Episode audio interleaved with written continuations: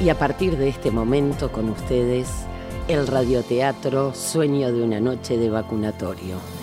Hola querido público, estamos en el segundo episodio de este radioteatro que nos viene a esclarecer, a alumbrar ese oscuro rincón de la inconsciencia, a hacernos más sabios y a aprender de las experiencias de los demás.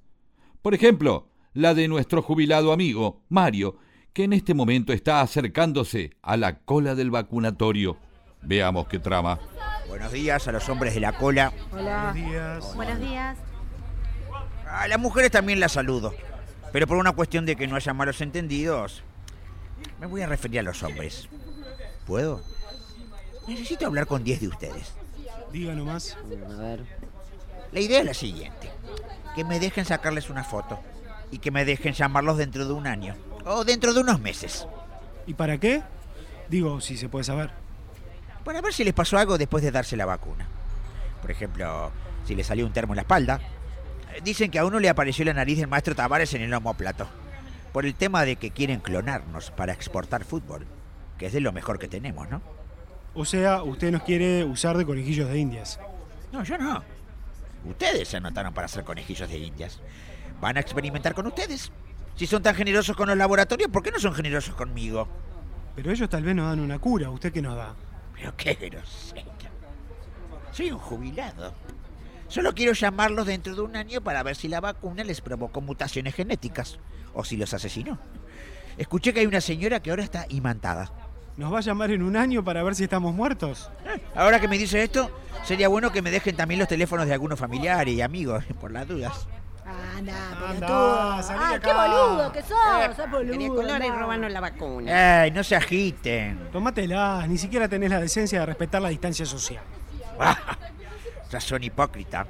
Te haces vacunar por la ciencia, pero no querés colaborar con la ciencia. Mario, Mario, Mario, venga para acá, pase. No, sáquenlo. Ah, ya quisiera ser futbolista usted. Se quería colar y robarnos las vacunas. Y viejo pelotudo, sinvergüenza. La propuesta de Mario no ha caído del todo bien entre los que hacen la cola para vacunarse. La cosa se empieza a poner espesa. Mario no afloja. Ya algunos están discutiendo con qué parte del pie le van a pegar una patada en el tujes. Sin embargo, desde el kiosco Canon y no, la dueña Dora sale a rescatarlo. Ya está, ya está, ya está. Vuelvan a la cola. Él se queda acá adentro, ya está. Lo único que quería hacer es una práctica científica. No entiendo, Mario. Estoy haciendo mi propio estudio. Hago lo que hacen los científicos. Observar y anotar. Así es como voy a saber si funciona bien o mal la vacuna. Esos estudios ya los hicieron, Mario. ¿Quiénes? Los laboratorios, los científicos. Yo no los conozco.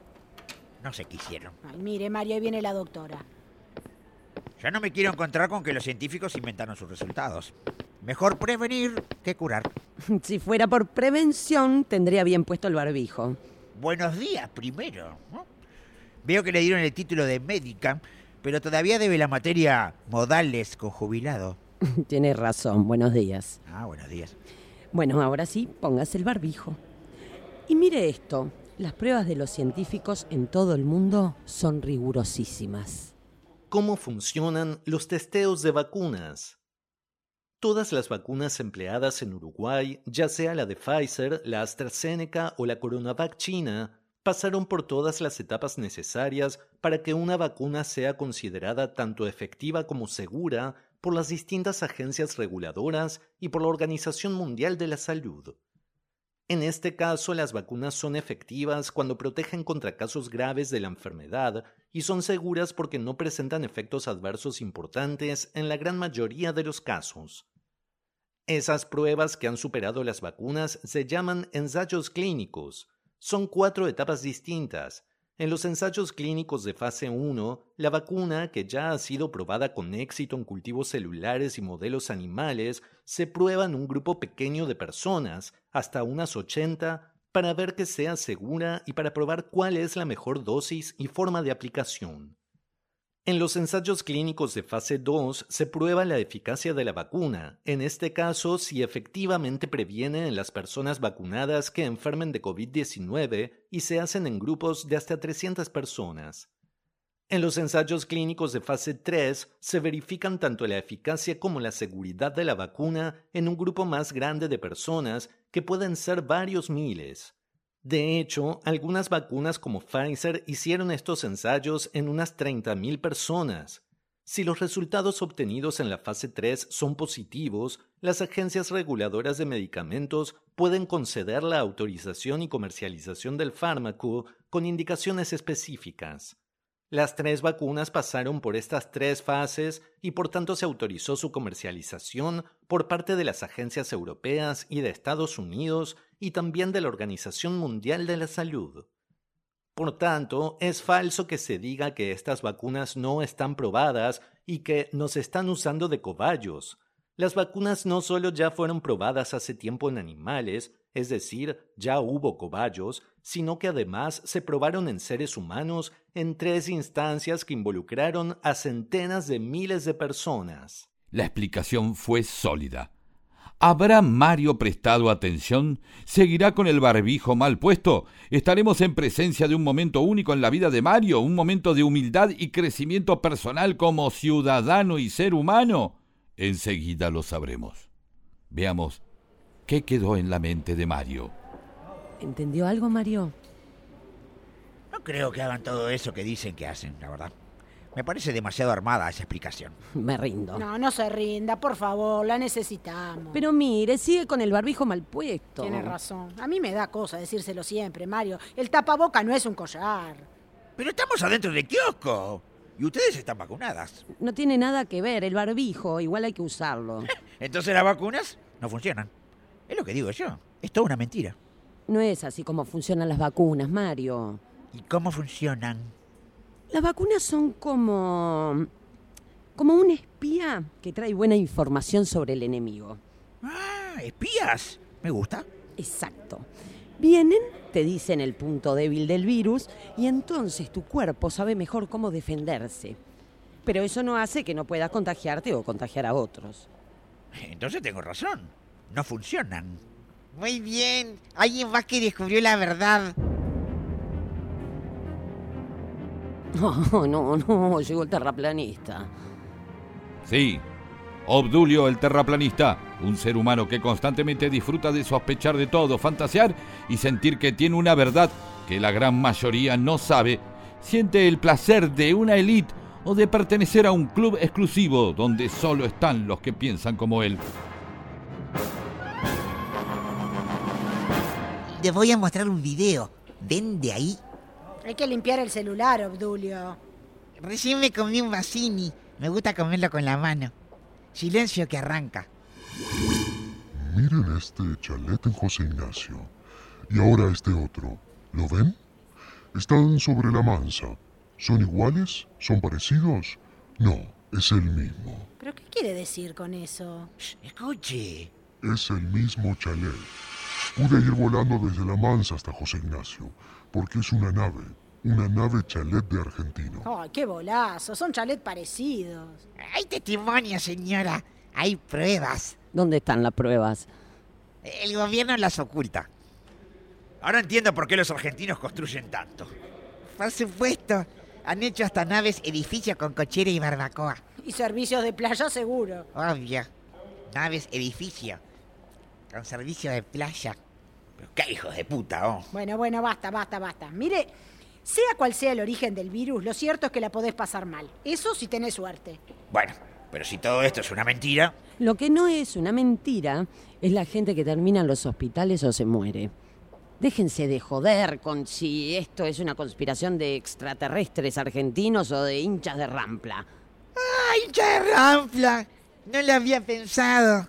Yo sí, pero deberían de ser hinchas de Rampla, no sé, argentinos, extraterrestres. Estamos perdidos. Sea cual sea el origen que ustedes quieren darle, hay una realidad. La gente se enferma y contra eso lo único que hay que hacer es cuidarse del contagio y vacunarse. Después discutimos el origen. Eh, Veo que ya tienen el cerebro bastante lavado. Es lo que yo digo. Hay una organización que lava cerebros. Lo hacen a través de un shampoo especial que uno se pone en la cabeza y atraviesa el cráneo. Y supongo que son argentinos y extraterrestres.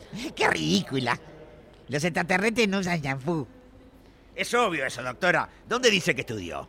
La doctora hizo lo mejor posible por tragar bronca y no opinar, mientras que Obdulio, el terraplanista, arrancó con otro cuerpo de teorías avaladas por la cómplice y propositiva atención de Mario, hasta que, entendiendo el funcionamiento de la fake news de esta dupla, la doctora logró salir de su estupor y sacar a la calle a Mario, para poder hablar tranquilos.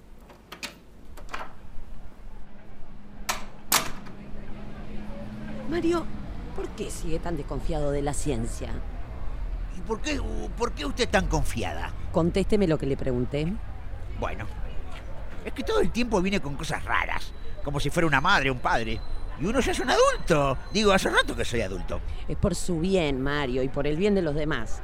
Le voy a pedir algo. Quiero que me mire a los ojos y vea el dolor y la cantidad de pacientes que estuve tratando en estos días. Míreme en silencio unos segundos. A ver. Y la doctora abrió sus ojos mostrando a Mario el profundo cansancio de un personal de la salud que trabaja a destajo frente a la negligencia de un grupo minoritario pero peligroso de la población. Pero no sabemos si eso conmovió a Mario. Bueno, ¿vio? Todo eso terrible pasa por gente que no se lava las manos. ¿Se acuerda cuando su mamá lo mandaba a lavarse las manos? Sí, una exageración. Lo hacía nada más para que no ensuciemos lo que ella limpió. Siempre pensando en ella antes que los demás. Mario, no, no, lo hacía para que usted tenga las manos limpias antes de ir a comer. Es decir, lo hacía para cuidar su salud. Hubiera cocinado con menos aceite entonces. Mario, no se trata de eso. El lavado de manos cumple una función importante hoy en día. Mire, Cómo el jabón ayuda a combatir el virus. Aunque parezca increíble, algo tan sencillo como el lavado de manos con agua y jabón puede ayudarnos a luchar contra muchos microorganismos y en este caso en particular contra el nuevo coronavirus.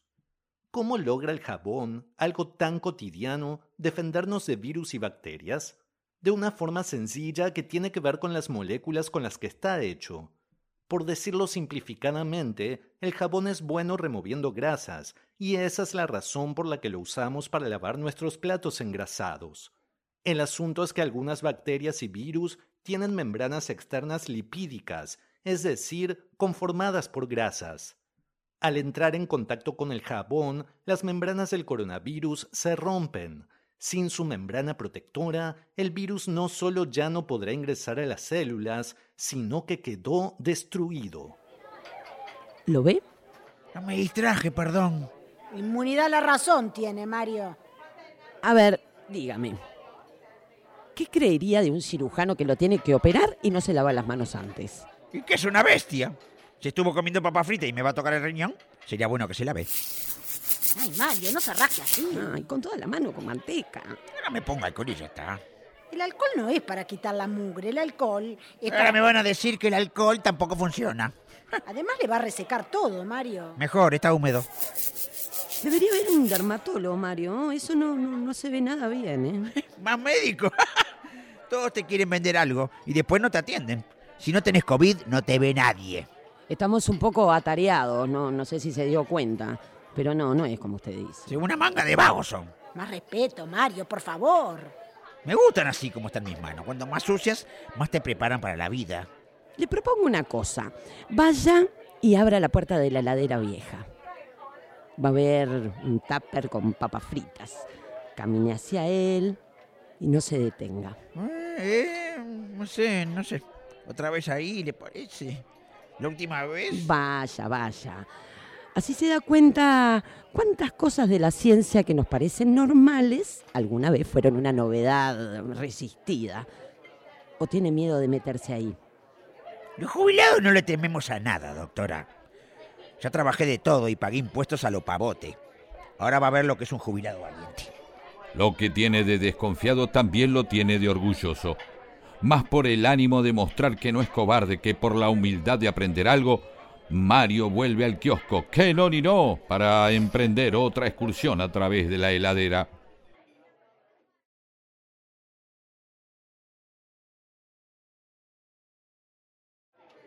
Mario y la señora del kiosco que no ni no abrieron la heladera y sin dudar caminaron hacia las papas fritas. Ese tubérculo frito generó un túnel gusano que transportó instantáneamente a nuestros personajes hasta Hungría en 1847 en una sala de hospital donde estaba Ignaz Semmelweis.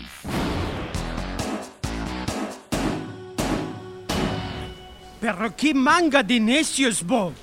Les digo que están llevando partículas invisibles en sus manos y por eso se nos mueren los bebés. Ah, este es el que inventó lo de lavarse las manos. Eso no se inventa. Bueno, el que lo descubrió. ¿Y cómo sabía si nadie le conoce la jeta? Lo dijo el narrador recién, ¿no lo escuchó, Mario? Doctores, les digo que están llevando partículas invisibles que no pueden ver de un cadáver a los partos y así infectan y matan a sus pacientes. Con el débito respeto, doctor Ignaz. Lavarse las manos es una pavada. Mario, ¿se está rascando? No, no, no, le juro que no soy yo. O sea que usted se rasca así, doctor, y luego irá a operar. Me pica. Es- está húmedo. No lo puedo creer, el médico energúmeno este se rasca como usted. ¿Y ustedes quiénes son? Venimos de acá nomás, del futuro, don Ignaz. Ella es la dueña de un salón en el que tomo café. Yo soy Mario, jubilado. Si no le molesta, le diré señor Semmel. Semmelgay. Señor húngaro. Si no le molesta, le diré señor húngaro. Encantado. Las partículas que usted menciona en el futuro las llamamos gérmenes. Gérmenes, eh, partículas cadavéricas, es igual. Aquí creen que lavarse las manos es de débil y usted quiere semantizar el problema. Vengan a la cocina que me dejé haciendo un mate. ¿Toman mate en esta época los húngaros? Sí, creo que lo trajeron los unos. Les convidaría de mucho gusto, pero no quisiera que me contagien sus partículas invisibles. A propósito, ¿qué es esa telita que usted tiene en la cara y el señor jubilado lleva en el cuello? Se llama tapabocas, se lo está usando mal. Es algo que nosotros usamos en el futuro para prevenir el contagio de enfermedades por el aire. Verá, nosotros estamos viviendo una pandemia. Oiga, creo que ahí vienen sus colegas. Ignaz, Ignaz, ¿dónde estás? Hemos preparado para ti un jabón especial, ya que tanto te gusta tener tu cuerpo limpio. Por favor, escóndame en algún lado, ese jabón no parece ser biodegradable. Rápido, sígame. La dueña del salón y kiosco Kenon y No indicó ágil y rápidamente el camino al húngaro para conducirlo al pequeño portal espacio-temporal abierto por la ración de papas fritas. Como les decía, hice el experimento científico. Probé y probé. Me lavé las manos durante meses y adivinen qué. Solo se murió el 1% de los pacientes. Eso, comparado contra el 70% de muertes que había antes, es una diferencia significativa. ¿Y qué dicen sus colegas al respecto? Esa evidencia científica es contundente. Dicen que fue pura suerte. Ah, pero qué complicada que la tiene la ciencia cuando se debate con pelotudos. Disculpen, ya me tomé varios termos hoy. ¿Dónde está el baño? Al fondo a la derecha. ¡Oh! oh, oh! ¿Qué es esto? La última vez que un científico de otra época la flashó así en el baño, tuvimos que llamar a una ambulancia. ¿Qué es este rollo hermoso de papel? Le decimos papel higiénico. Esto es brillante. Y después de los 50 se vuelve más útil que Internet. ¿Y este recipiente que escupe jabón? ¡Es hermoso! Eh, muchas gracias, son bastante nuevos. Don Húngaro, déjeme mostrarle algo que creo que tampoco conoce. Con permiso. ¿Ve este botoncito de acá? Bueno, si usted hizo lo que necesitaba hacer, luego aprieta acá y... ¡Ay! Tengo miedo. No, no, no, no tema. No tema. No nos va a absorber. Solo se lleva lo que uno dejó ahí. ¿Y a dónde va? Ah, no se sabe. Es maravilloso. ¿Estás llorando? Es el día más emocionante de mi vida. Lo puedo probar. Eh, eh, sí, déjelo limpio, eso sí. Eh, No se preocupe, no se preocupe, yo se lo cuido. Si quiere llevarse un diario, le va a venir bien. Gracias, muy amable. Este se va a querer quedar. Es medio un peligro. No estaremos desviando el espacio y el tiempo. Una vez que conoces el inodoro, no sé si querés volver a tu tiempo. Bueno, pero hay que convencerlo de alguna manera. No se puede quedar acá. Mirá si nunca se inventa el lavado de manos. Y algunos minutos después... ¡Adiós! Bueno, Misión cumplida. Bueno, Ignaz, ¿cómo la pasó? Estoy impresionado. Es una máquina hermosa. Entiendo su fascinación por este tiempo, pero Ignaz, creemos que lo mejor es que usted... Quiero volver a mi tiempo, ya mismo. ¿Qué? ¿Por qué? ¿Qué pasó? ¿Qué pasó? ¿Qué pasó? Sus noticias son espantosas, repletas de mensajes frívolos que solo quieren hacerme gastar mi dinero en cosas sin sentido. Páginas y páginas sobre el vestuario de su presidente. Ustedes están totalmente enfermos. Ahora entiendo por qué usan el barbijo. No, no, no es esa la enfermedad que nos azota. No lo sé. Tal vez que usted no lo sepa sea parte de la enfermedad. No tengo idea y no lo quiero averiguar. Devuélvame ya mismo a mi tiempo. Y así fue como devolvieron al húngaro a su época, listo para poder lavarse las manos y quitarse el mal trago que le generó nada más y nada menos que enterarse de las cosas que pasan y de cómo funciona nuestra sociedad hoy en día. Adiós, queridos colegas del futuro. Ha sido un placer conocerlos. Adiós, Ignaz. Adiós, húngaro.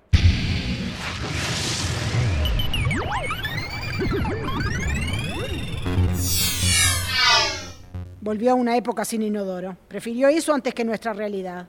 Tan mal estamos. Yo no. Yo estoy muy bien. Y así es como Mario atravesó este episodio sin aprender casi absolutamente nada. Pero esperamos que ustedes, como nosotros, sí hayan aprendido la lección del día de hoy. Sueño de una noche de vacunatorio. Escrito por Pedro Saborido y equipo. Con las voces de Pedro Saborido, Oscar Pernas, María Alonso, Rosario Martínez, Pablo García, Inés Cruces, Pablo Isasmendi, Andrés Salva y Pablo Tate. Sueño de una noche de vacunatorio, un proyecto de la diaria con el apoyo de Google News Initiative.